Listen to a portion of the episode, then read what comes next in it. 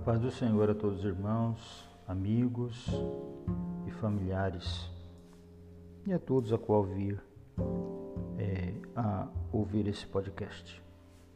O nosso devocional dessa manhã traz a temática Encontrando um sentido para a vida.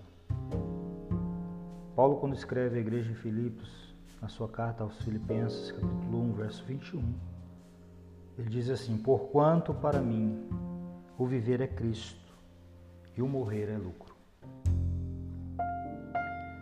O poeta Pierre de Ibsen é representado como um homem que buscou sentido para a sua vida em viagens sensacionais, em conquistas amorosas, em prazeres do mundo e em riquezas da terra. Viajou pelos quatro cantos da terra, bebeu todas as taças dos prazeres, não negou ao seu coração nenhum dos prazeres que seus olhos cobiçaram. No final de sua vida, retornou à sua terra e entrou em sua velha casa. Frustrado com todas as experiências pelas quais tinha passado, foi ao seu quintal onde havia um canteiro de cebolas. Arrancou uma delas e começou a descascá-la. A cada casca que removia, dava o nome de uma de suas conquistas e aventuras. Quando terminou de remover a última casca da cebola, percebeu que sua vida havia sido como aquela cebola, apenas casca, sem nenhum núcleo.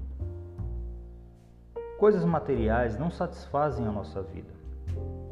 Bebidas, riquezas, aventuras e fama não pode preencher o vazio da alma. Deus colocou a eternidade no nosso coração. Há na nossa alma um vazio com o formato de Deus. Só Ele pode dar significado à nossa vida. Só Jesus pode satisfazer a nossa alma.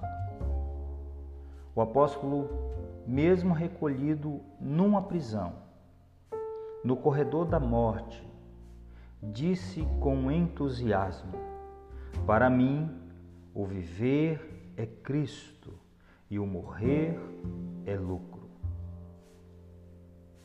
O sentido da vida é Cristo.